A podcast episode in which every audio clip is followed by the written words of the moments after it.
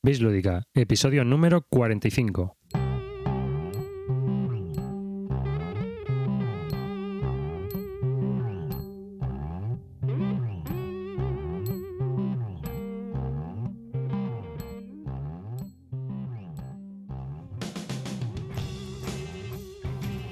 Bienvenidos a un nuevo episodio de Bislúdica. Este es el episodio número 45, un episodio dedicado a los Edge Days que se realizaron en el fin de semana del 12 y el 13 de noviembre de 2011.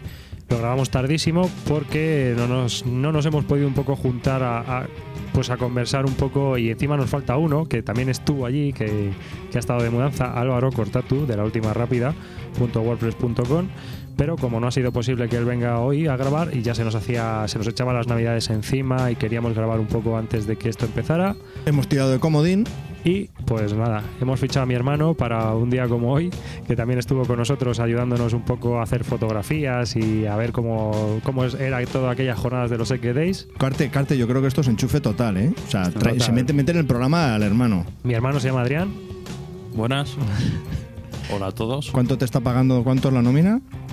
Eh, pues cuando quiera la pongo encima de la mesa, pero... este no será el sustituto que me vais a poner, ¿no? Qué gran aportación, qué gran aportación. Y bueno, pues nada, comenzamos. Eh, lo primero es daros un saludo de todo el equipo que forma Bislúdica, también de Alex, de Ratrat, desde La Coruña, que forma parte del equipo y nunca graba, pero que nos ayuda con todos los temas técnicos y todos los problemas técnicos que solemos tener en nuestras páginas web, múltiples, varias y demás, y que siempre está un poco detrás de, de nosotros, tanto para darnos un palo como para darnos una zanahoria. Cuando El ángel de la guardia. Un abrazo, Alex. La familia creciendo. Nosotros, yo no lo conozco personalmente, Javier sí lo conoce personalmente, eh, porque ha estado además recientemente allí en La Coruña. Y bueno, pues a ver si hay un día oportunidad y nos podemos juntar todo el equipo que formamos Bislúdica y, y charlar aquí. Hacemos una foto y la ponemos. Y bueno, pues yo soy David. Yo soy Javier Calvo. Yo soy Adrián. Y yo soy Cartesius. Y hoy pues vamos a dedicar este episodio, como os hemos dicho, a los Equedays.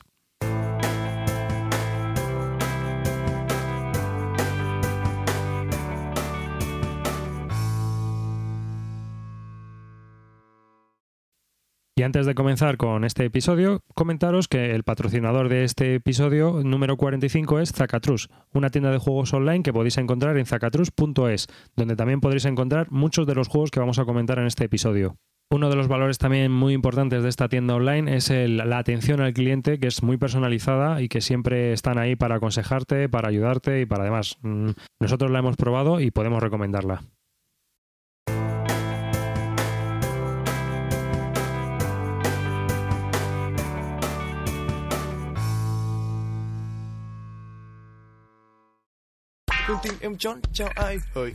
Hola amigos, repelando. Mira, soy Pello de Pamplona.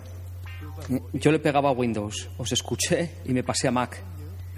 Luego era un androide. Seguí escuchando y me pasé a iPhone. Y ahora en apelando. Un saludo y a seguir así. Hola a todos, yo soy Félix y podéis encontrarme hablando de ciencia ficción y fantasía en el podcast de la biblioteca de Trantor.com. Y como no, en Apple Ando.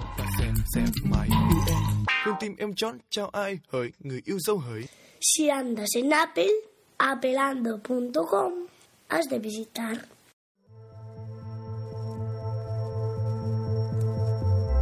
Radio Pod Castellano. La radio del podcast en español se llama Radio Podcastellano. Encuéntrala en radio.podcastellano.org y para contactar con nosotros puedes hacerlo en el email radiopodcastellano.gmail.com o a través de Twitter en arroba radio-podcast. Radio Podcastellano. La radio que te permite escuchar podcast donde y cuando quieras. Donde y cuando quieras. Donde y cuando quieras.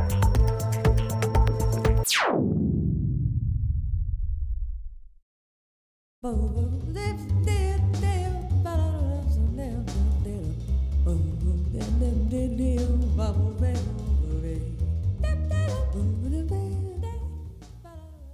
vamos a comenzar un poco contándoos a vosotros dos que vosotros, tanto Cartesius como Calvo, no estuvisteis en las jornadas, os perdisteis una buena movida. Un buen sarao, ¿no? Sí, Gracias por recordárnoslo. Sí, de verdad, de nada. Edge pues eh, montó un buen sarao.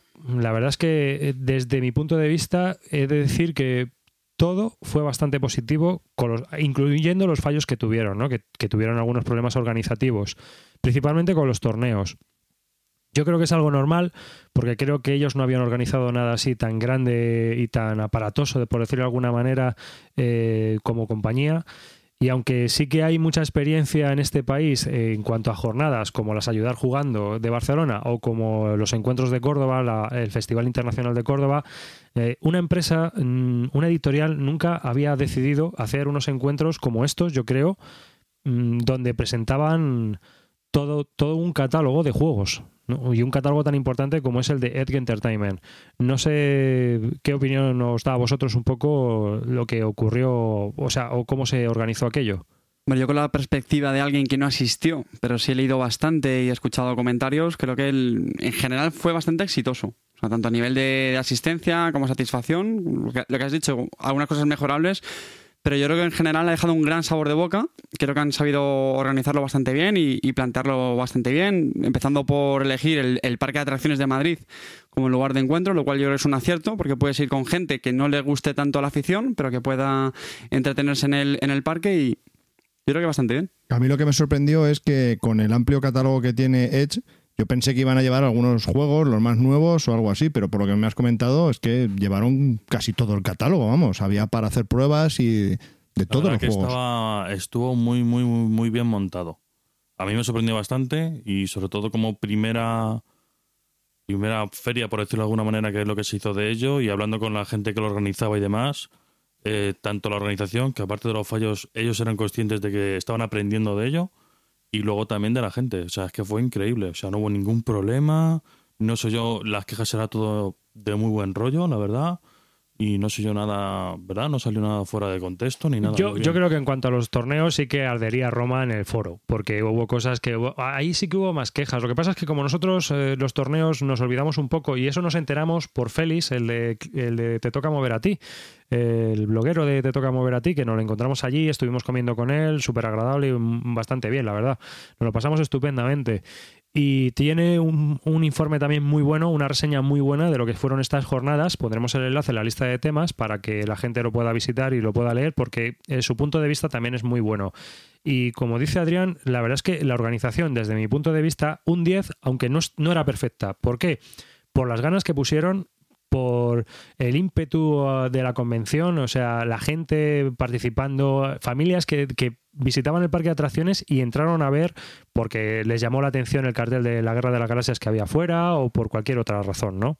Eso es un, un detalle que no me han comentado. Eh, ¿Qué tipo de público asistió? Es decir, ¿fue muy familiar, sobre todo muy jugones? Pues mira, por la mañana eh, digamos que nos juntamos todos los frikis, pero a partir de después de comer, ahí empezó a entrar una maraña de gente que veías críos de 8 años, veías gente de 12 años, gente que había pasado había ido a pasar el día al parque de atracciones y que había entrado a echar un vistazo a ver qué se cocía en ese pabellón, ¿no? Quizá llamado a la atención por la gente que había en el exterior y también por los carteles de la Guerra de las Galaxias y de otros juegos que podías, eh, pues muy llamativos de, de carteles de películas y demás. Eh, una vez dentro, también me sorprendió mucho, pues nosotros aquí en el podcast hablamos de mu- muchas veces juegos, ¿no? Pero nos encontramos con juegos que yo creo, como por ejemplo Batallas de Poniente, que había una barbaridad de mesas para jugar a Batallas de Poniente que yo no me lo habría imaginado en la vida.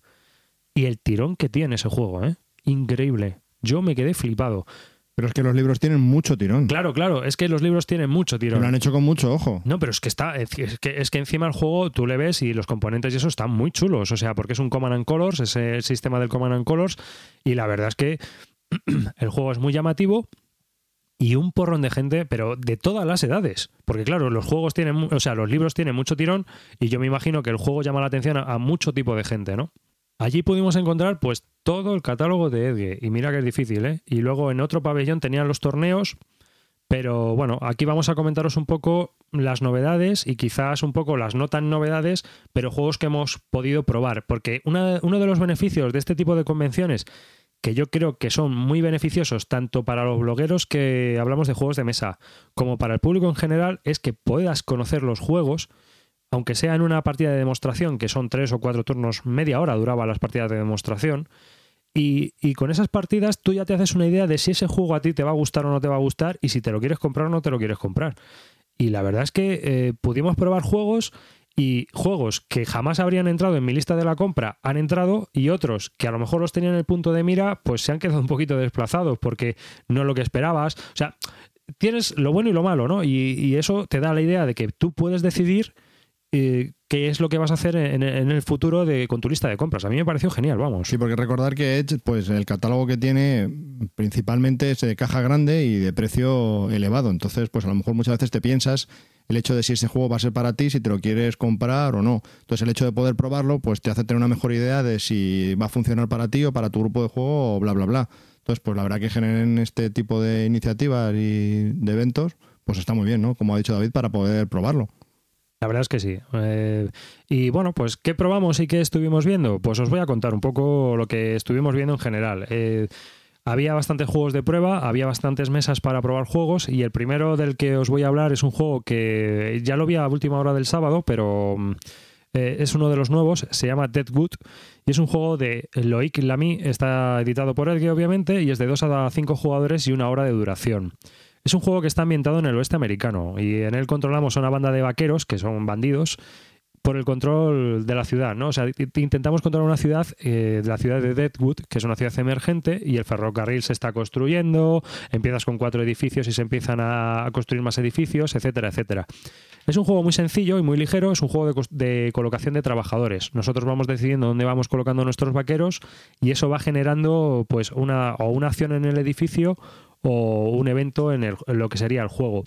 Luego, si por ejemplo incumples alguna ley o atacas a alguien en un edificio, porque yo me puedo colocar en los edificios de los demás y hay un duelo con un dado, eh, si el sheriff está por allí o demás, te pueden implantar un cartel de se busca, etcétera, etcétera, ¿no? O sea, es un juego muy sencillo, muy entretenido. Yo diría que es un Eurogame de colocación de trabajadores familiar, lo que entraría dentro de esa línea que tiene Edge y Fantasy Flight Games, que son juegos que son para todos los públicos. Y la verdad es que, mmm, aunque es un batiburrillo de mecánicas y lo hemos visto siempre, pues mmm, parece entretenido.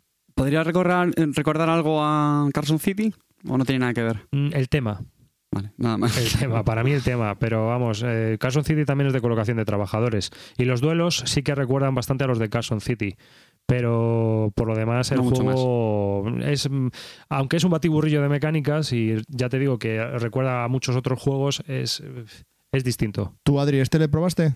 No, yo este no llegué a probarle. O sea, vi cómo jugaba la gente, pero no, no llegué a probarle. Yo este estuve, además estuve hablando con el chico que lo explicaba, que era un americano, más cromo no podía haber, como dice Félix, también que lo comentan en, en la página de Te Toca Mover a ti, y el tío pues no te lo explicaba y te, la verdad es que parecía entretenido. Al lado estaba Trogloditar y el Pingüinos, la nueva edición de Pingüinos, que antes estaba publicado por Devir y que ahora lo ha publicado Edge en una caja mucho más pequeña, mucho más compacta y yo creo que ha sido todo un acierto porque es un juego muy pequeño, eh, se juega en 15 minutos y demás y pues ahora te explicas en nada. Sí, yo lo he visto, los pingüinos siguen siendo bastante vistosos, que es otra cosa, por lo menos para mí, un aliciente del juego. pero el despliegue sigue siendo, si- sigue siendo el mismo. O sea, Sí, hay que sí. poner todas las losetas. Sí, y- el problema de este juego es el despliegue, que es La que es un- colocación. Es, un, poco coñazo. Pero Pingüinos, que lo voy a sacar porque lo tengo aquí justo encima de mí. Y, muchas más cajas que se le van a caer encima. Bueno, a ver. es un juego de Alvidas Jaqueliunas y Gunter Cornet. Es un juego de 2 a 4 jugadores, es para 8 años o más y 20 minutos de duración. Que ahora está publicado por Edge y bueno, no sé el precio, pero yo creo que es bastante accesible. Unos 20, 25 euros me parece Yo recordar, sí, sí. porque yo lo tengo en, el, en la wishlist. Viene en una caja muy accesible y la verdad es que el juego como tal es una pequeña joya porque la mecánica es se monta un tablero, hay que montar un tablero con unas fichas hexagonales y se monta una plataforma. En cada uno de los hexágonos viene un número de peces del 1 al 3 y nosotros utilizamos un número de pingüinos que van de una, dependiendo del número de jugadores. Si somos cuatro jugadores usamos dos pingüinos y si somos dos jugadores ut- utilizamos los cuatro pingüinos. Y la mecánica es muy sencilla. Nosotros posicionamos nuestros pingüinos, los vamos moviendo y cada vez que abandonemos un hexágono, ese, ese hexágono nos lo quedamos como puntuación. ¿Que tiene dos peces? Dos puntos. ¿Que tiene un pez? Pues un punto. ¿Qué ocurre? Que cada vez el tablero va desapareciendo porque el hielo se va deshaciendo, los pingüinos van quedando cada vez más aislados y eh, de lo que se trata es de ir moviendo los pingüinos de manera que tú al final te quedes con el mayor número de pescados posibles. El que más puntos tenga al final del juego gana. Yo siempre he dicho que este juego es una pequeña joya. El único hándicap que tiene es el despliegue, que es un puñetero infierno. Sí, pero quitando eso, a mí también me parece un gran juego y, y sobre todo, como los que comentábamos en el podcast anterior, de juegos familiares, en el sentido de que va bien con niños pequeños, pero también representan un aliciente para los, para los más jugones. Es muy interesante porque tiene un poco de, de puteillo con los pingüinos, eh, cortando la- los caminos a los otros, eh, fastidiándoles. A mí me parece muy divertido. Yo ahora que veo la caja, lo han reducido considerablemente. Sí, tú ahora que... Y los pingüinos son mucho más... Esos son de, de madera. Luego de Javi Cookies. De Beer sacó también un- una versión de luz, eh, que con unos pingüinos bastante chulos, que yo creo que todavía también se puede conseguir. O sea que, en el mercado hay, oportunidades de conseguir este juego de, dis- de distintas maneras. Después de estos juegos de esta mesa, pues eh, me pasé, o a, primera hora de la mañana, me pasé para ver, porque estaba allí desplegado, aunque no lo probé, eh, Juego de Tronos segunda edición. Es un juego de Christian, de Christian T. De 3 a 6 jugadores y unas 3 horas de duración.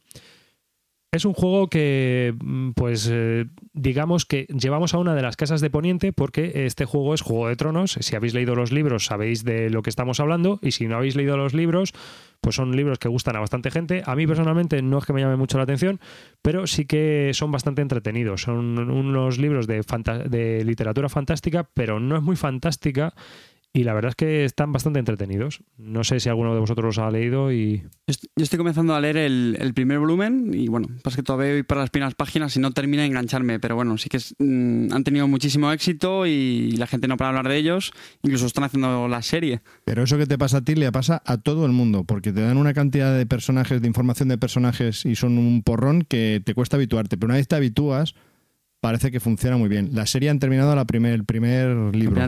no, temporada, sí, el primer libro. Y bueno, yo he visto la serie, el libro no me lo he leído y la serie es muy buena. Yo me he leído hasta el tercero y la verdad que me gustó mucho. Lo que pasa es que pasa como con todo esto, es decir, no vas a esperar a que desde que sale un libro a otro se te está olvidando todo. Por eso yo no me los quiero leer. Son siete, acaba de editar en el verano el quinto, eh, aunque dice que ha tardado ocho años en editar este, aunque dice que ya tiene los, los siete escritos, o sea, los otros dos, el sexto y el séptimo ya los tiene.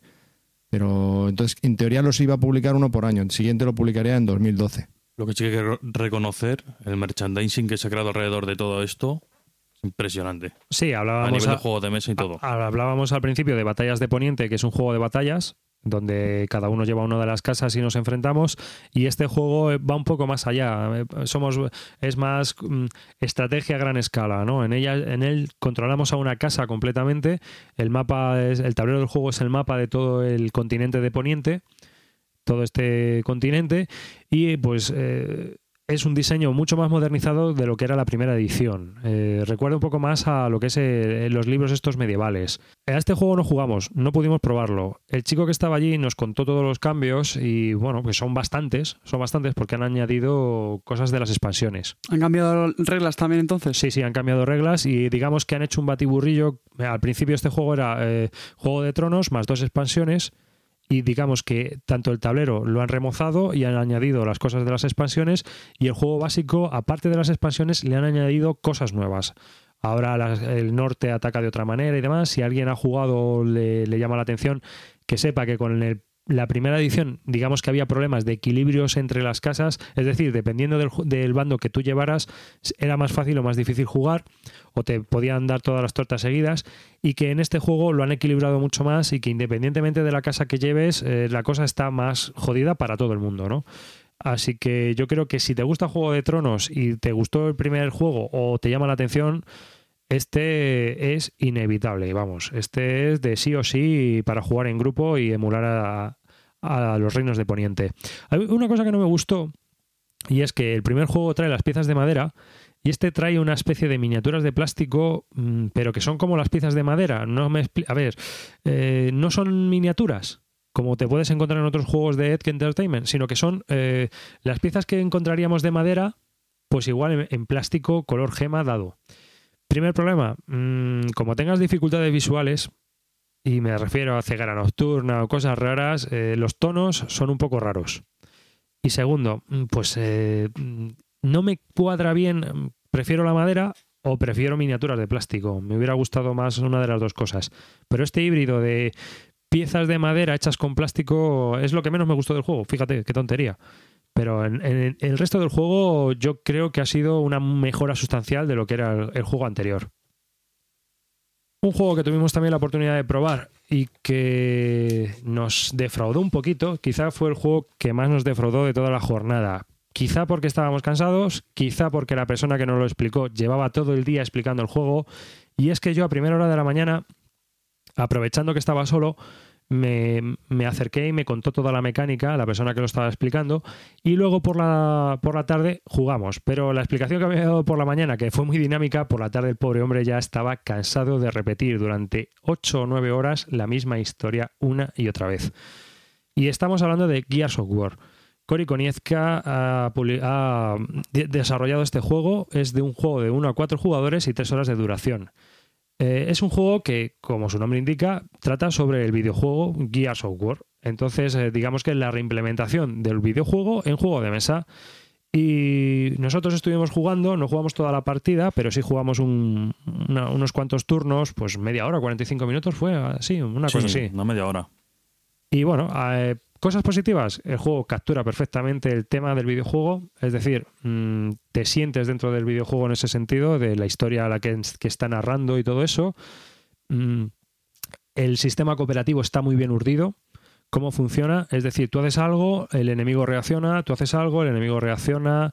Eh, es un juego que está muy pensado para el fan de los videojuegos. Y una cosa también curiosa que me llama la atención es que el precio, que son unos 60 euros, yo creo que es más barato que el propio videojuego original.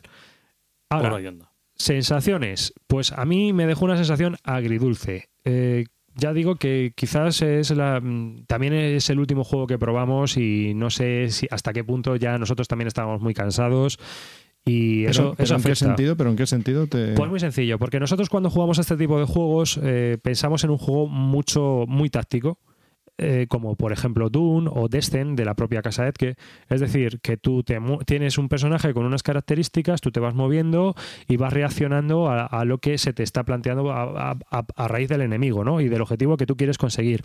Y en cambio en este juego la impresión que a mí me dio es que es en realidad un juego de cartas sobreproducido en extremo.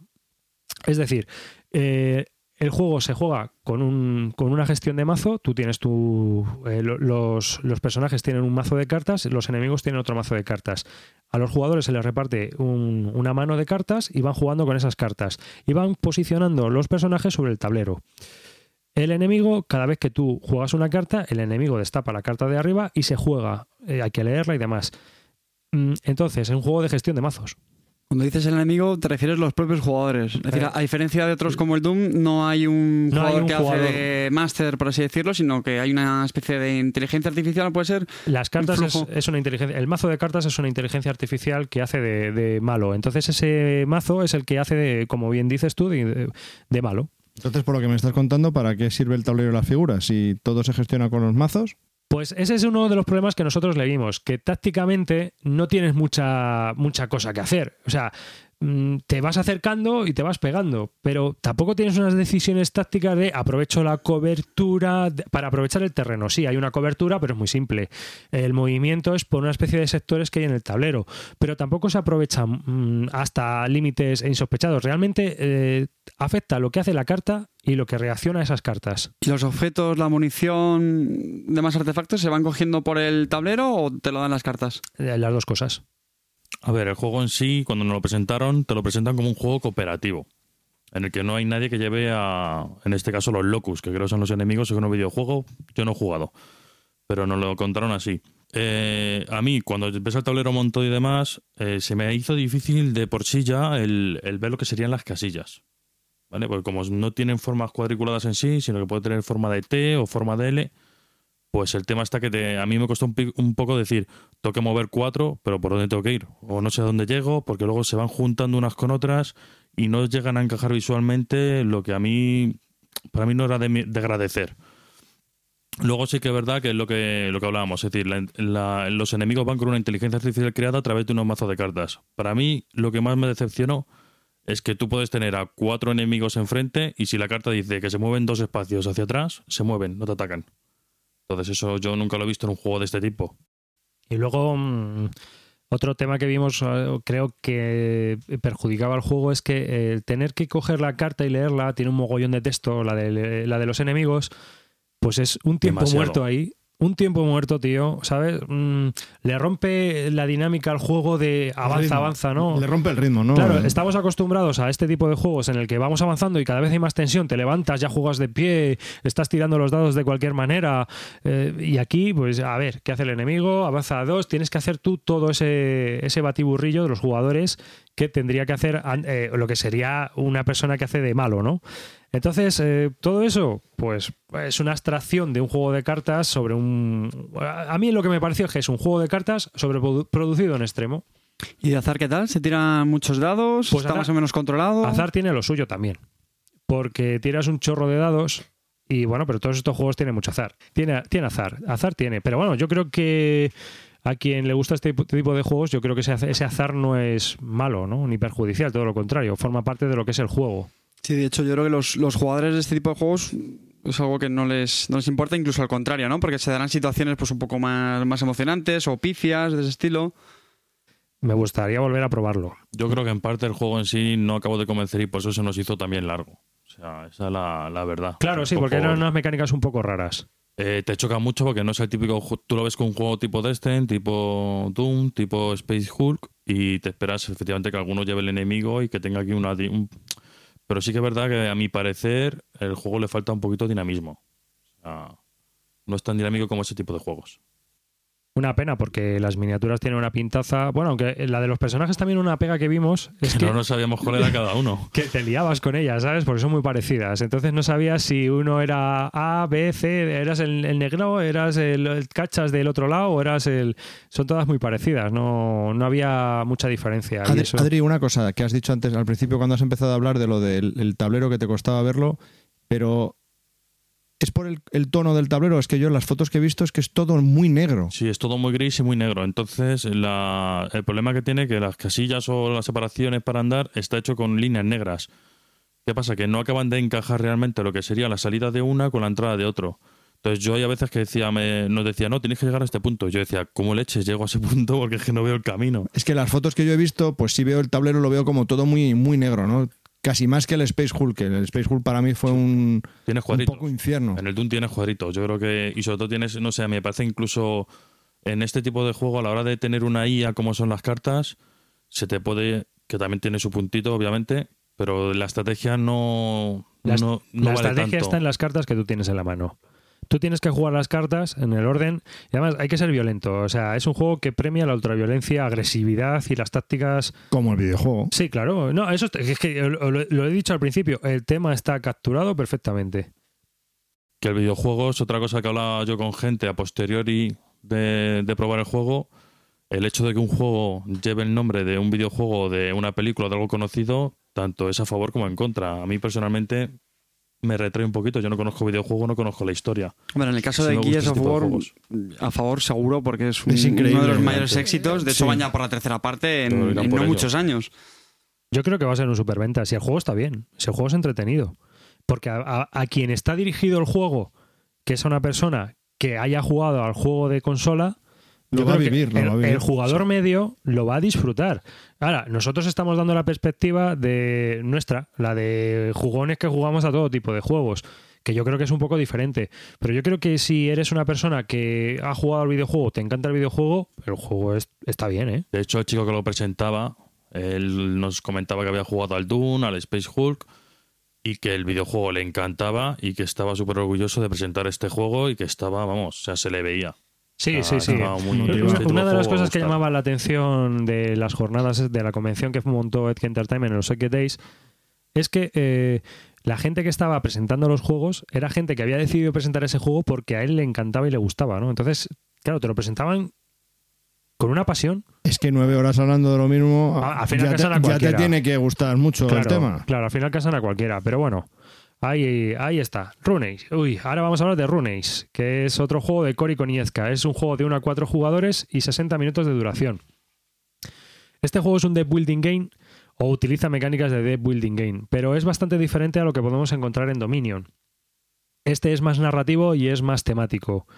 Pero si, mm, digamos que si tú eres muy temático, te va a gustar más eh, te va a gustar más eh, Dominion y si eres más eh, de temas y de narración este Runeace es un juego bastante bastante entretenido Nosotros lo jugamos a cuatro y nos gustó bastante. Nos pareció bastante divertido, ¿verdad, Adrián? Es una, una partida bastante entretenida y la- eh, jugamos una partida completa, además. Tuvimos suerte de, poder jugar cuatro. Estaba Cortatu. Sí, ¿no? estaba Y cortado con nosotros y también estuvo Ferris. Ferris, justamente. Bueno, también es que la duración de este juego no es como los otros, ¿no? De tres horas. Entonces, No, este, además que se hizo bastante se hizo bastante dinámico, me gustó mucho en el sentido de que fue bastante rápida la partida, como también somos jugones, yo creo que nos costó menos entender entender y ponernos ya directamente a, a manejar, pero el juego en sí la verdad que nos sorprendió todo muy bien, porque lo que parecía en un principio que tienes como fortalezas o ciudades para gestionar, es decir, te puedes llevar tú varias y yo no llevarme ninguna en un momento dado porque mi raza tarda un pelín más en desarrollarse o porque tiene otro ritmo, yo llevo otro ritmo. Pero lo bueno que tiene es que yo puedo recuperar quitándotelas a ti. Entonces es un juego que van co- semi-cooperativo porque van todos contra una misión en concreto, pero a la vez eh, podemos entre, torno- entre todos darnos un poquito de caña y eso es lo que más gustó. En la caja básica vienen cuatro escenarios. El que jugamos nosotros es semi-cooperativo, que es el que se jugaba en las jornadas. Había un objetivo común para todos, pero también había puñeteo entre nosotros. Eh, el juego es muy puteante, o sea, ahí puede haber mucho puñeteo entre jugadores y es muy interactivo. Y a cosas un poco negativas. La raza que tú eliges te marca la estrategia directamente.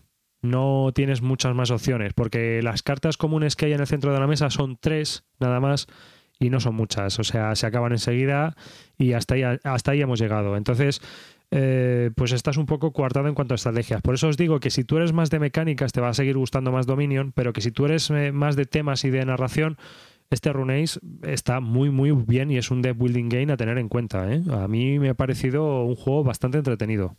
hemos comentado las especificaciones de este juego, que es de 1 a 4 jugadores. ¿Cómo veis la implementación del jugador en solitario en este juego? Como habéis dicho que los escenarios son algunos semi-cooperativos, porque yo entiendo que si es cooperativo, pues sí puedes jugar en solitario, pero al ser semi-cooperativo no sé si todos los escenarios Yo es que me se pueden aplicar o cómo lo veis. Yo me imagino que es que habrá escenarios en solitario. Sí, sí que lo sabéis, lo dijo el chico. O sea, solo solitario, no que se apliquen estos que habéis jugado al... Es, eh, a lo mejor no sé si lo has visto el juego de cartas de Space Hulk, también de Edge, pues que tiene varias misiones dependiendo de los jugadores, yo creo que tienen igual, en el sentido de que había, hay varias cartas con varias misiones, más difíciles, menos difíciles, y para tantos jugadores o no. Como habéis dicho, cuatro escenarios solo. Sí, sí, solo ah, en la caja básica trae solo cuatro escenarios. No, lo digo para el solitario. Uno será solitario. Ah, solo uno. Vale. Claro. Eh, ¿Qué ocurre? Que este juego pues es viene muy básico. Yo creo que con las expansiones va a ganar muchísimo. O sea, con expansiones es un juego que va a ganar bastante. Es Pero aunque carnet sea- de expansión. Pero aunque sea con el básico, se puede jugar bien. O sea, da para unas cuantas partidas. Para unas cuantas partidas sí que da. Fácil. Yo creo que sí. Sí, yo creo también. La verdad que nosotros jugamos y salimos de allí muy, con muy buena impresión y no nos suele importar jugar otra seguro, además. Y aparte de que te da para varias partidas porque a partida que juegues con cada una de las razas ya has jugado cuatro partidas. Por los cuatro escenarios, 16 partidas. O sea, bueno, pongamos tres si uno es en solitario, 12 partidas. O sea, darte 12 partidas un juego actual ya es, ¿eh? O sea que yo sí que le veo. Y si te gusta, pues tirar de expansiones. La única pega que yo le veo, que es del mundo este de Terrinor, que es del mismo de Destin, del Runebone y tal, y no me llama mucho la atención, pero bueno, eso ya son cosas mías. Pero el juego como tal sí que me gustó. O sea, me, me llamó la atención como juego bastante entretenido. Yo nunca había jugado a un juego de construcción de mazos y la verdad que me, me gustó bastante.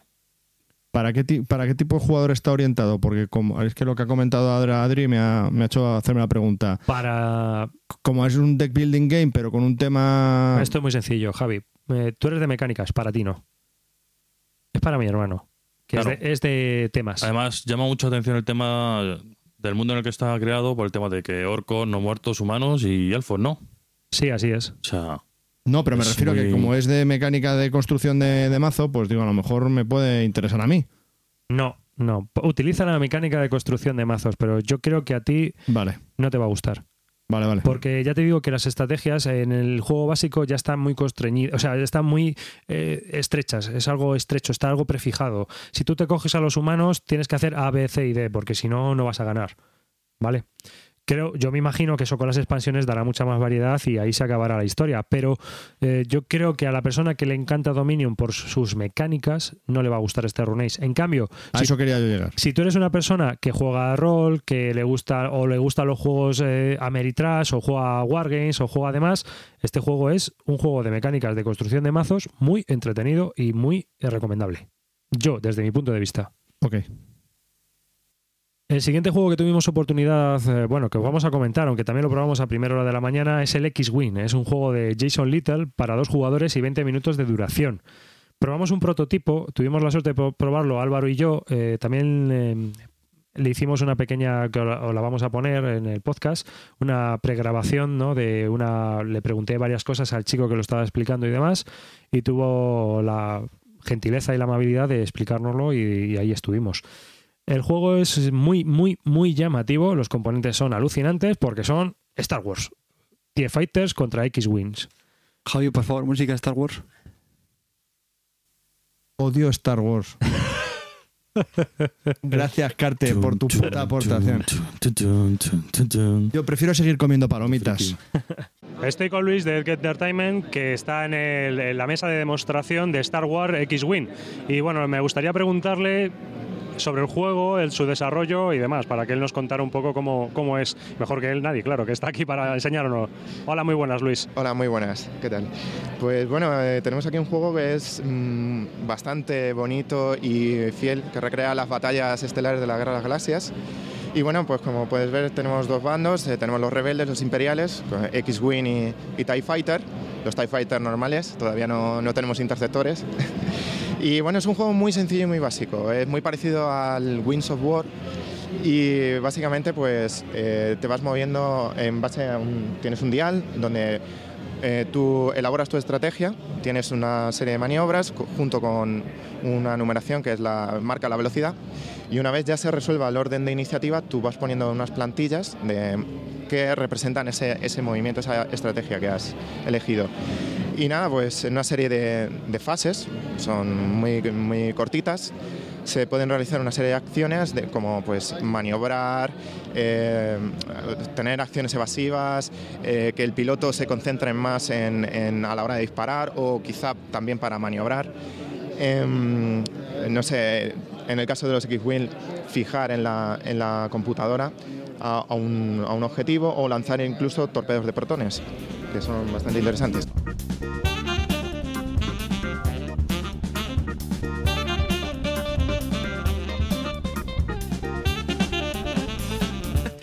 Pues si habéis jugado a Wings of War, eh, el juego de aviones de la Primera Guerra Mundial o el juego de aviones de la Segunda Guerra Mundial, este utiliza unas mecánicas muy similares. Nosotros elegimos, en vez de elegirlo por una carta, se elige mediante un disco. Hay un disco que gira, tú eliges la maniobra que quieres hacer, lo colocas todos tus discos boca abajo y luego se va ejerciendo en orden de iniciativa dependiendo de la maniobrabilidad del, del caza y de los pilotos. Entonces, eh, cuando tienes que mover, viene la maniobra que vas a desempeñar y la velocidad que la vas a hacer, y tú coges una plantilla que hay y mueves tu TIE Fighter o tu X-Wing a la posición que, te toca. ¿Que puedes disparar? Atizas. ¿Que no puedes disparar? No atizas. Los pilotos tienen habilidades especiales y bueno, pues es un poco lo que se puede encontrar en un juego de combates aéreos. Eh, ¿Qué me pareció? Pues primero, me parece un prototipo bastante interesante por el tema que trata, que es Star Wars, que aunque Javi lo odia, creo que millones de personas le pueden matar por, por decir eso. Y luego, pues, tener un juego con miniaturas de Star Wars y poder jugar, yo creo que puede atraer a un público brutal, brutal a este tipo de juegos. Es, es, es muy parecido al Wings of War, o sea, en la mecánica. Sí, Aunque has dicho que te las tres similares, pero Si has jugado al Wings of War, sabes jugar a este seguro. Vale, es que lo que me refiero es que es muy sencillo y si encima esas mecánicas que son tan sencillas con un tema tan, tan atrayente para el público en general, pues Yo diría que si. que es el Wings of Wars de Fantasy Flight Games, que es el quien está desarrollando el prototipo. Directamente. O sea, es la, la impresión que yo tengo sobre este juego. A mí me parece que, que es un juego que está en desarrollo. Yo creo que todavía le queda un poco por terminar. Porque a Álvaro y a mí nos pareció un poco simple todavía. O sea, mm, sencillo. Es sencillo, pero digamos que eh, el prototipo nos pareció simple. No es malo, pero creo que le faltan cosas. pero a lo mejor es lo que ellos quieren, porque si lo que digo, si quieren llegar Sí, a sí, al accesible va a ser accesible, pero que le falta un twist, un, algo le falta. Pero a lo mejor lo arreglan con una expansión, o sea, Pero, tienes espera, el juego espera, básico, no no, si te estoy diciendo que estuvimos probando un prototipo, no estuvimos probando la no estuvimos probando el juego final, ¿eh? Esto hasta primer trimestre del 2012 no va a estar en producción. Los dos juegos de Star Wars que había en los set days eran prototipos. Uno era Living Car Game que no, no llegamos a jugar. No, ese no pudimos probarlo. No nos dio tiempo. Y luego otro era este que, que llegaron a probar Álvaro y David. A mí me gustó. A mí me gustó y ciertamente eh, es un juego que yo creo que hay- es a tener en cuenta, ¿no? Primero por el enganche que puede tener. Pero vamos, que, que en cuanto a la mecánica, al desarrollo, que yo creo que todavía están todavía ahí trabajando en ello, ¿sabes? Que yo creo que le falta algo. ¿Mm? Ya está, es lo único. Es la impresión que me dio, pero vamos. ¿Comentaron algo de fecha para tenerlo terminado? ¿Cuándo estaría en el mercado? Primer trimestre del 2012. El juego se le ve muy terminado, pero que le falta un twist. Algo le falta por ahí. El siguiente juego que probamos, pues probamos, estuvimos probando Blood and Bowl Team Manager, que nos lo explicó un hacha, un monstruo. También lo tenemos pregrabado, la explicación del juego, la vamos a poner y que lo explique él mejor que nosotros, porque el tío lo explicó de muerte, ¿verdad? Antonio, todo un crack, la verdad que sí. Un saludo a Antonio, porque nos, nos cogió la dirección del podcast y todo para, dice, ah, ¿dónde lo vais a poner? Que quiero escucharme y tal. Pues nada, aquí. Así que nada, un saludo a Antonio, ponemos el- la grabación y seguimos. Estoy con Antonio de Edge Entertainment, parte del staff voluntario que está aquí en, la- en los Edge Days participando y nos encontramos en el stand de Blood and Bowl Team Manager. Así que le voy a hacer unas preguntas sobre este juego. Buenas, ta- buenos- buenas tardes, Antonio. Muy buenas, ¿qué tal? Eh, te quería preguntar un poco sobre cómo es el desarrollo de Team Manager para que nos lo contaras a todos nuestros oyentes. Bueno, el Team Manager es un juego en versión reducida de lo que sería el juego de Blue Ball original, pero viene a ser un poquito un juego rápido, dinámico, para, jugar en unos 45 minutos, una hora y pico, y que se basa en llevar la dirección de un equipo para conseguir al final de la jornada ser el equipo que tiene más fama, que tiene más fans en, su equipo. Y, para ello pues vas consiguiendo pues, diferentes razas, igual que en la temática de Blood Bowl, y vas evolucionando, vas comprando jugadores estrella, vas mejorando, haciendo cartas de mejora para el equipo y vas jugando diferentes, los mejores momentos de la semana. Realmente lo que te disputa es quiénes son los ganadores de esos encuentros. ¿Conoces bien este juego? ¿Has participado en el desarrollo de playtesting o similar? Exactamente, estuve haciendo el PlayStation del juego hace unos seis meses más o menos y ahora estoy bastante contento de los cambios que se han realizado. La versión definitiva está bastante, bastante lograda. Eh, ¿A quién le recomendarías tú Bowl Team Manager? Hombre, a cualquier jugador que conozca el mundo de Blood Bowl, desde luego es una ocasión única para poder disfrutar en un ratito de una manera diferente del Blood Bowl.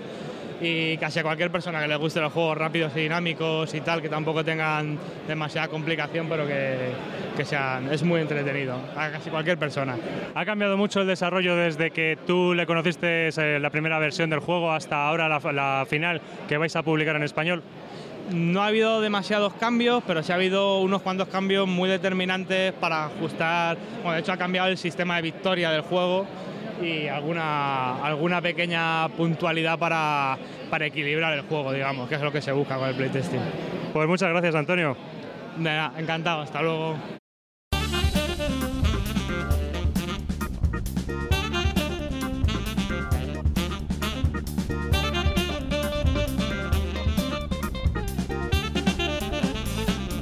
Blood Team Manager es un juego de 2 a 4, es un juego de Jason Little también, del que está desarrollando el prototipo de Star Wars, de 2 a 4 jugadores y 90 minutos de duración. Bueno, eh, lo de 90 minutos de duración es un poco flexible porque nosotros jugamos bastante y no llegó ni a media hora No, o 45 minutos. Yo creo que también depende mucho del tipo de jugadores que jueguen al final, ¿eh? O sea, nosotros somos Black Boleros la mayoría, lo conocemos y también es verdad que pillamos la dinámica o la el reglamento bastante rápido. Sí, fuimos a saco desde el principio. Sí, enseguida, la verdad que enseguida empezamos a disfrutar de lo que es el juego en sí, de lo que el juego llama, porque Este, este juego podríamos decir que es como una película de John Woo, es una oda a la ultraviolencia. O sea, totalmente. Es brutal, es bestial, es una risa, es un cachondeo. es Blood Bowl. Es Blood and Bowl. Blood and Bowl. Ni táctica, ni estrategias, ni leches en vinagres. A hostias. Literalmente, a hostias todo el día. Yo me lo pasé genial. A mí me parece que es un juego muy, muy bueno. Si, te, si has jugado al Blood and Bowl, esto es, vamos, indispensable. Porque gestionar tu equipo es la traca, pero la traca total. Captura el espíritu del juego de miniaturas como yo no, no me lo habría podido ni imaginar. ¿Mm? Ahora, si estás buscando un juego de cartas estratégico, táctico y mm, busca otra cosa, que aquí no lo vas a encontrar, ¿eh? O sea, esto es Blood and Bowl. ¿Cuántas razas se incluyen en el juego? ¿Cinco? ¿Cuatro? Creo que eran cuatro, a menos que eran las que cogimos nosotros. No, es que tenías el caos. Ah, no, no, eso era ver, las razas están divididas en dos grupos. Uno creo que son Caos por y- caos y otro Los legales, los legales. y te va repartiendo los equipos o las razas de equipos entre los jugadores que jueguen. Yo ya- Y sobre eso, que es el mayor lío que te haces así a la hora de ver un juego, es decir, tú ves el juego y no tienes más que mazos por toda la mesa. Tienes los mazos de los jugadores estrellas de caos, los mazos de jugadores estrellas de legales, tienes las habilidades o los efectos especiales para el caos, o los otros para legales. Entonces es un poquito a la hora de... Tiene muchísima, muchísima carta. O sea, es, es una de las pocas pegas que le he visto yo al juego en sí a la hora de jugar y cuando estuvimos allí. Solo tiene cartas, ¿no?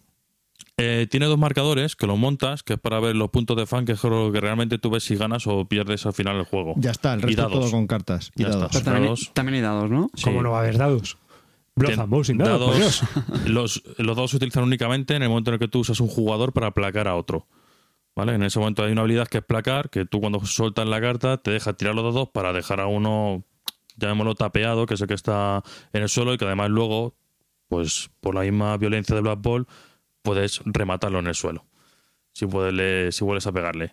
Eh, lo bueno del juego es que son cinco jornadas, creo que eran, ¿no? Las que Sí, jugamos. vamos, es, es una temporada, se juega como una temporada y hay como cinco jornadas. Y entonces eso también es aleatorio. Hay diferentes partidos, eh, hay una especie de draft para los partidos. Está muy, curio- muy currado, muy currado. Una pregunta, porque uno de los grandes alicientes de jugar al, al juego clásico, el Blood Bowl, es el tema de los torneos, eh, las campañas, hacerte un equipo y que vaya mejorando con nuevos jugadores.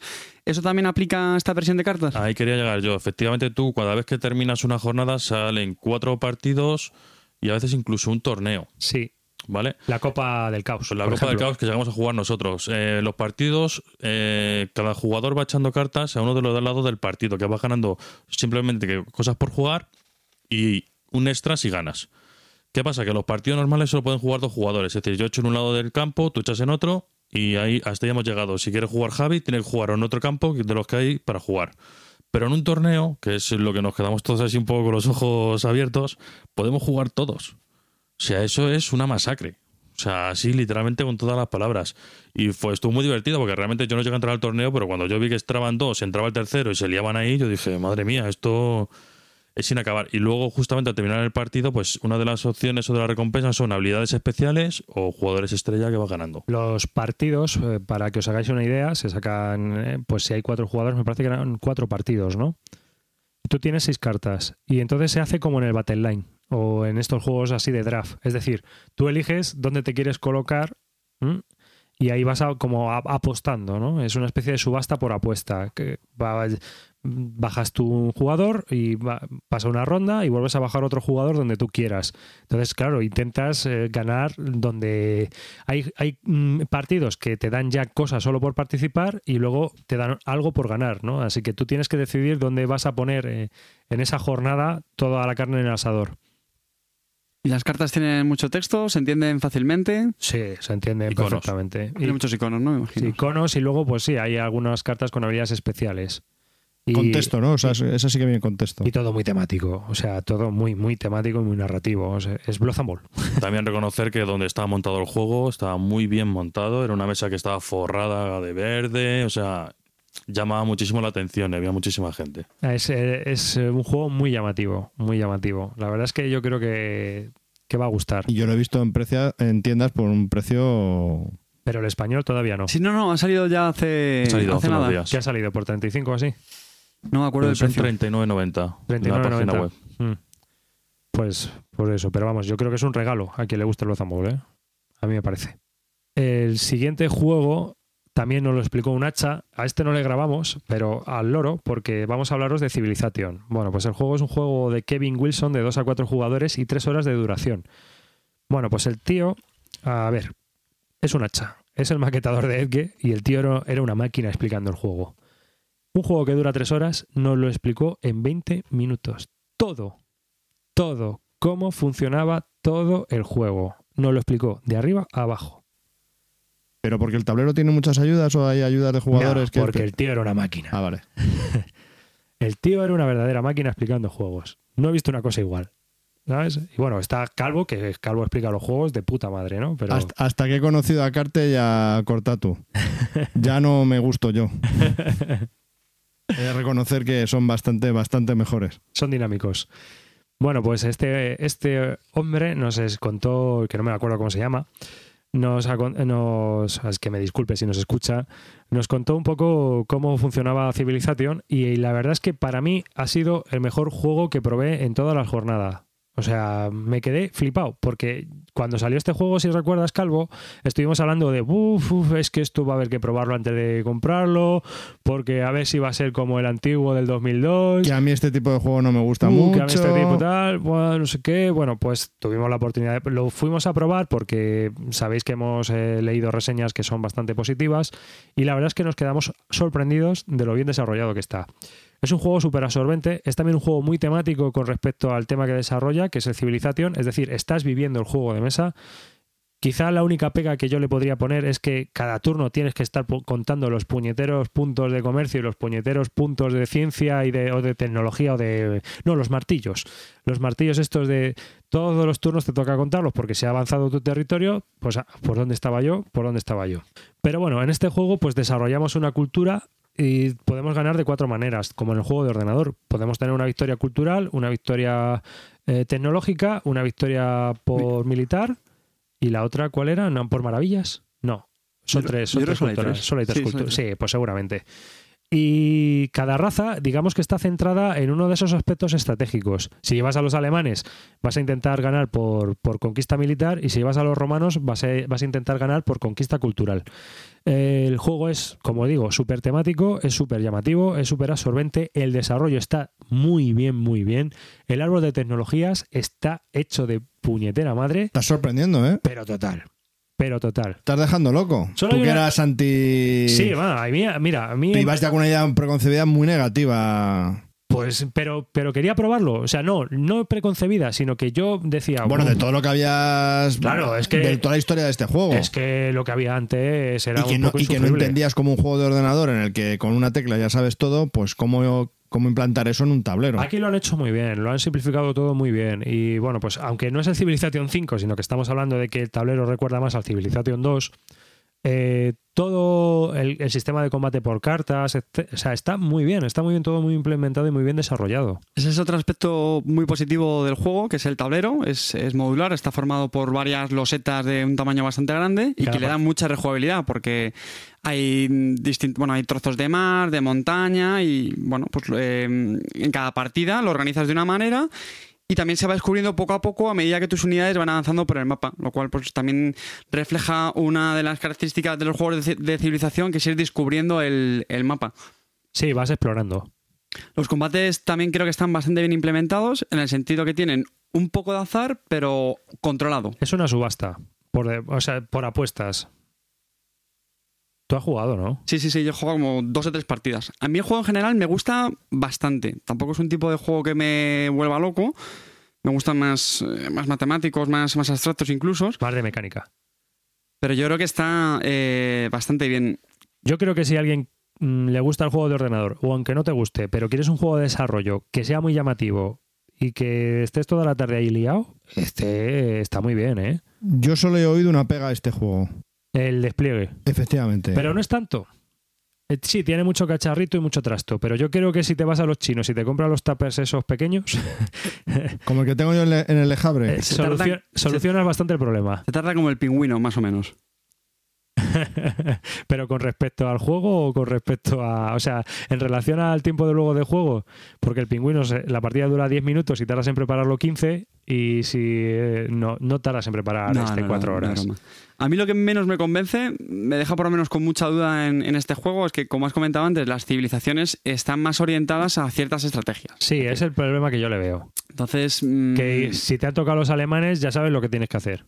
Por un lado, está muy bien decir que tienes distintas condiciones de victoria, pero por otra parte, mm, Pero- vas muy condicionado de la estrategia. Pero es que el juego es igual. El juego de ordenador es igual. Dependiendo de, la, de la raza que te toque. No, yo creo que no. Lo que pasa es que aquí es un poco más directo. Pero es que volvemos a lo de siempre. A quien está dirigido el juego, ¿sabes? Eh, Han acertado plenamente. A mí me parece que es un juego mm, pa- para un jugador que quiere un juego de desarrollo y está buscando ese tipo de juegos. Tienes un montón, pero un montón de cosas que hacer. Increíble el montón de cosas que puedes hacer, pero sabes que tu estrategia principal va a ser la que te dicte tu cultura. Además tiene otra parte positiva y es que permite la negociación con otros jugadores, que es algo que no está tan implementado en otros juegos de civilización. Y bueno, pues eso siempre se agradece, hace el juego más, más interactivo. Que bueno, luego tampoco es tanto porque los recursos que generas, bueno, los puedes intercambiar, que tampoco son críticos. Carte, ¿y se ajusta al, a la- al tiempo de juego que viene en la caja? ¿Tres horas? Es... Sí, yo las partidas que he jugado de cuatro jugadores, que también hay que decirlo, mm, sí, tres horas, tres y media. Por cierto, sobre el número de jugadores, muy recomendable que sea para cuatro. A tres, lo que se hace es que el tablero, pues imagina, si es para cuatro, forma un, cuadrado formado por los distintos módulos de terreno. Y a tres se hace como una especie de triángulo, que eso es otro aspecto un poco raro del juego. O sea, imaginad un triángulo hecho por cuadrados, claro, no queda totalmente simétrico. Entonces, bueno, eso queda un poco raro. A dos lo que se hace es que se juega a la mitad del tablero, que eso yo creo que puede ser más asequible. O sea, dos o a cuatro, quieres decir. Sí, es que yo creo que estos juegos de Es civilizaciones, sí, a dos jugadores se queda un poco descafinado, no hay negociación, no hay el típico vamos a por este, que se Ya. nos está desmarcando. Este juego es para cuatro. Yo pienso que sí. Sí, yo también lo veo como para cuatro. Pues nada, Civilización de Kevin Wilson. Un juegazo, ¿eh? Yo para cuatro jugadores. Fíjate, me está mirando como Estoy diciendo- flipando. Madre mía. Sí, sí, ¿no? además coincido con Félix, que Félix también lo dice en su reseña de Te toca mover a ti, que lo probó y como yo, o sea, Pues me sorprende que no lo tengas por aquí todavía. lo mejor de las jornadas. Pues está viniendo. No, no, no, no. No. Y bueno, pues eh, también estuvimos por ver un juego de miniaturas que es el Dust Tactics. Eh, estuvimos, Adrián lo estuvo probando también, yo lo estuve viendo un poco por encima. Es un juego de Paolo Parente y Olivier Zanfirescu de 2 a 4 jugadores y 30 minutos de duración. Eh, en general es un juego de mini sencillo resultón. Lo vimos muy accesible, ¿verdad? Sí, no, la verdad que sí. El, juego, por decirlo de alguna manera, es un juego de figuritas, pero muy básico. El, ¿Cómo va? Va a dos ejércitos, tú tienes tus figuritas, que como en todos los juegos de Edge son la verdad bastante impresionantes.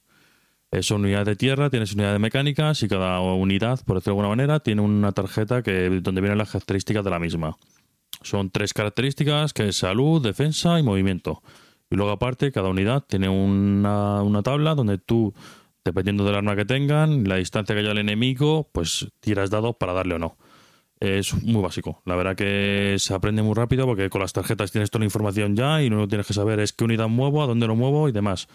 Eh, a nivel de estrategia, pues bueno, le, tampoco vi, tiene edificios, tiene como semicoberturas y coberturas en- enteras. No hay mucha diferencia. Lo que le da más, más jugabilidad y, y al juego le da más, por alguna manera, más llamativo, le hace más llamativo, es que las unidades también tienen habilidades especiales. Y ahí ya ganas. O sea, ya no es lo mismo enfrentarte a, a una unidad de infantería normal del enemigo que a una unidad de, de soldados con láseres o algo de esto, ¿sabes? Que tiene una habilidad especial y, y ello. Pero bueno, es está, yo creo que está dirigido muy específicamente a un tipo de jugadores y eh, a mí, por ejemplo, sí me gustó, pero no... A mí, a mí me parece un juego muy entretenido eh, y muy, muy sencillo, pero la pega que le vi yo es que no aprovechan el terreno. Eh, creo que hay poco a que es, muy simplón. Los cuadrados que hay en el terreno son grandes. eh, A ver, el tablero está hecho, eh, la verdad que cuadrados. es lo que tiene peor calidad de todo el juego para mí, porque es como un papel así forrado. Es muy, lo vi muy endeble. Y en la mesa de, de- de, mm, donde nos enseñaron el juego era muy, muy pequeñita. Entonces lo tenían doblado, no sé si era un tercio o una cuarta parte, o sea que es bastante grande. Los cuadrados son. Se está dividido por cuadrados bastante grandes. De hecho, a mí me recordó un juego muy antiguo. El Battle El. Torpederos. Ah, el torpederos. Los cuadrados esos grandes que había. ¿Tan grandes son los cuadrados? Es que me recordó así. Claro, no sé si yo no creo que eso- sean tan grandes. Juego de unos cuadrados. Es que- Eso lo que es hace es que te resta estrategia y táctica a la hora de desarrollar tu partida, ¿sabes? O sea, si, si hubieran hecho un movimiento, o sea, si en vez de mover dos o tres cuadrados, tú mueves 12 y son mucho más pequeños, estás jugando a unas coberturas y a otras historias mucho más. Pero yo creo que el juego este es muy sencillo, se ha hecho así aposta para ir a jugadores muy sencillos y sobre todo de una edad jovencita. Le voy a robar la pregunta al calvo. ¿Para qué tipo de jugadores es? Pues eso, para yo creo que gente jovencita y para jugadores que Que le guste la estrategia de figuritas, sobre todo en el tema y, Y muy algo sencilla. básico. Es algo muy básico, ¿vale? O y sea, muy no- rápido, es, se juegan partidas en 20 minutos. Eh, yo la verdad, eh, la partida es- de es un juego muy vistoso.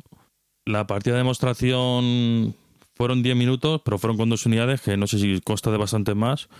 Pero es que realmente es como tirar los dados y salgas que vas quedando de gente rapidito. O sea, es muy, muy ágil. Estos son, estos son los juegos que probamos. Y luego estuvimos echando un vistazo por allí. Algunos jugamos un poco, otros simplemente estuvimos hablando con la gente, porque también conocimos, o sea, había mucha gente que conocíamos. A ser en Madrid, pues nos encontramos a muchos conocidos. Por ejemplo, estuvimos en la mesa de Mansiones de la Locura y el juego, nos ha- yo no lo probé, pero hubo mucha gente que me dijo, está muy bien. Dice, y además este juego es, mm, la descripción que me hicieron me gustó mucho, porque me dijeron, esto es un juego de rol para gente que no tiene tiempo para jugar al rol. ¿No? Y la verdad es que cuando me empezaron a explicar la mecánica y cómo funcionaba el juego, yo dije, pues es verdad. ¿No? Es una aventura donde se va desarrollando una especie de juego de rol, pero eh, se acaba y se acabó. No tienes que estar más y no tienes que darle más tiempo ni más historias. El otro día quedé con uno de nuestros oyentes que es que ha dado con nuestro podcast así de casualidad y es rolero de toda la vida y me comentó exactamente lo que tú has dicho.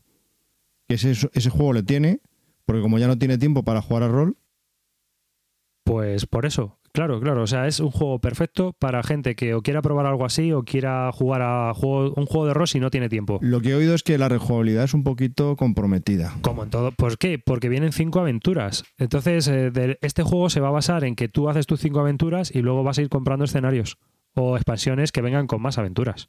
Porque si no, no vas a, no vas a poder aprovechar el 100% del juego. En el momento que creas una aventura, es un juego de rol.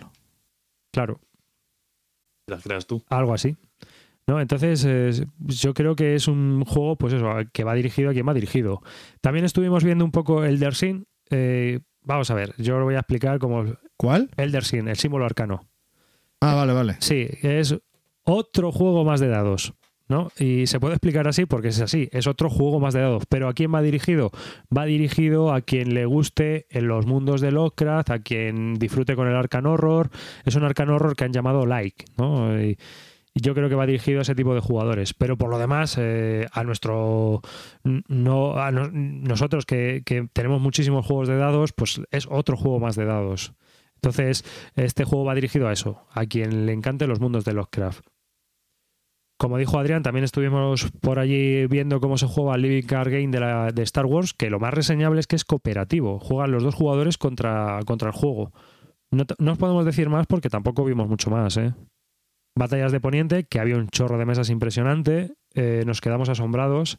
También había una mesa impresionante con un Descent montado, eh, es un juego de un Dungeon Crawler, que es mucho más complicado que este Gears of War que os hemos hablado, y es un juego bastante largo también en duración. Y la verdad es que una pintaza impresionante con los tableros y el montón de figuras que tenían. Si la gente está buscando un Dungeon Crawler, este tela marinera. También había muchas mesas dedicadas al Smallware. Eh, había un montón de gente jugando al Smallware. Eh, vimos el mismo chico que explicaba el Civilization también estaba para explicar el Rune Wars, que es una especie de juego de estrategia fantástico. Eh, a mí me recuerda mucho al Wizard Kings de Columbia, pero como el Wizard Kings no lo conoce ni Dios, pues este juego, digamos que se monta un tablero modular y lo que, pues hay unas condiciones de victoria que son un poco cambiantes dependiendo de la partida y, y bueno, pues es bastante llamativo y que también ha tenido bastante éxito. También presentaron el Republic of Rome. Sí, es verdad, estaban allí representando el República de Roma en español, eh, tuvo también bastante éxito. Y bueno, pues nada, solo nos queda probarlo a nosotros, ¿verdad, Javi? Oye, tengo unas ganas locas. Sé que no, no lo voy a entender, no porque no sé si es para mí, yo creo que no, pero por probarlo Lo peor va a ser cuando te la claven por la espalda. otra vez. Ahí sí, Ade- ahí sí además, tenemos que tenía- grabarlo, ¿eh? además tenían ahí un pequeño Gratius para quien se le quería si era claro con la espalda, co- cogerlo y, y darle al otro, porque la verdad que, que sí que el juego promete, está muy curioso. Otro Y se juego, prometo no jugarle contigo, Adri. otro, juego, otro juego que presentaron, pero que nosotros no jugamos, fue Viva el Rey. Que estaba también por allí. Y la herejía de Horus, ¿te acuerdas? Que también lo vimos. Y... ¿El rey estaba por ahí? Viva el Rey. Ah, Vi- Viva. Viva. Pues estaba la herejía de Horus y Caos el en el juego viejo de rol de. Warhammer. Sí, también lo- ah, sí, que, que a mí me recordó mucho lo que será un juego de tablero. O sea, han cambiado el juego de tal manera que parece más un juego de tablero que un juego de rol. Y bueno, pues ah, había bastantes y todo el catálogo de Edge, y es lo que podemos decir. Y bueno, pues hasta aquí este episodio número 45 del podcast de Bislúdica, un podcast dedicado a los nuevos juegos de mesa. Damos las gracias a nuestros oyentes por habernos escuchado, eh, por estar ahí y escucharnos cuando vais al trabajo, cuando estéis en el trabajo, cuando vais en el coche Javier está cogiendo el República de Roma porque dice que se lo va a llevar. Mi tesoro. está aquí admirándolo mientras nos despedimos. Y pues nada, espero que os haya gustado este pequeño resumen de juegos que hemos probado que va a sacar Edge o que tiene ya fuera Edge en estos momentos y que pues también os puede servir para estas navidades decidiros si queréis comprar alguno. Eh, también muchas gracias a nuestro patrocinador Zacatrus en la tienda online de juegos de mesa que podéis encontrar en zacatrus.es y que también tiene en su catálogo muchos de los juegos que hemos eh, descrito y hablado sobre ellos aquí en, en Bislúdica. Así que pues nada, muchas gracias por, por escucharnos. Un saludo de David. Un saludo del Calvo. Un saludo de Adrián. Un saludo de Cartesius. Y también un saludo a todos aquellos oyentes que se nos acercaron en, en los Egg Days a saludarnos. Un saludo para todos. Chao.